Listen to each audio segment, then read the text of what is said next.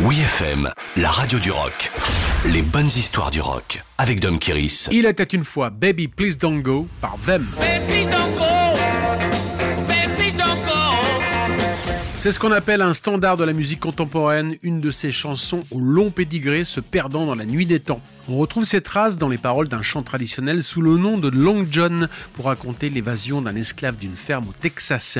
Une version a été captée par les ethnomusicologues Alan et John Lomax pour la bibliothèque du Congrès dans les années 30. Mais le plus malin de tous, c'est Big Joe Williams, crédité comme auteur sur les disques. Le bluesman, originaire du delta du Mississippi, a modernisé les paroles en évoquant sa petite amie fugueuse un thème vieux comme le blues, en gardant l'idée du prisonnier qui s'enfuit. Tu avais l'impression d'être menotté, baby. Big Joe Williams s'en fait un succès en imposant le riff avec sa fameuse guitare à 9 cordes. On se perd dans des versions parues sous différents titres par Muddy Waters ou John Lee Hooker durant les années 50.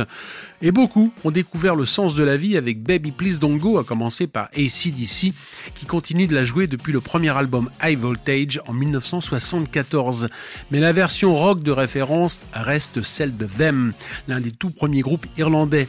Sorti en 1964, Baby Please Don't Go paraît en face A d'un 45 tours mythique contenant en face B Gloria, signé du chanteur Van Morrison. Selon la légende, le jeune musicien de studio incontournable des 60s, Jimmy Page, était présent pendant l'enregistrement. Il a bien joué de la guitare sur le titre, mais la question de savoir si c'est lui qui joue le thème principal reste un mystère bien gardé autour de cette chanson qui a façonné le rock'n'roll.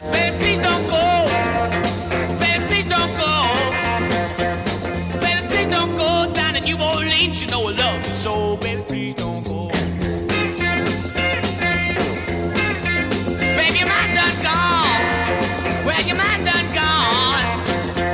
Well, your mind done gone. Left the county for me, had the shackles on, baby, please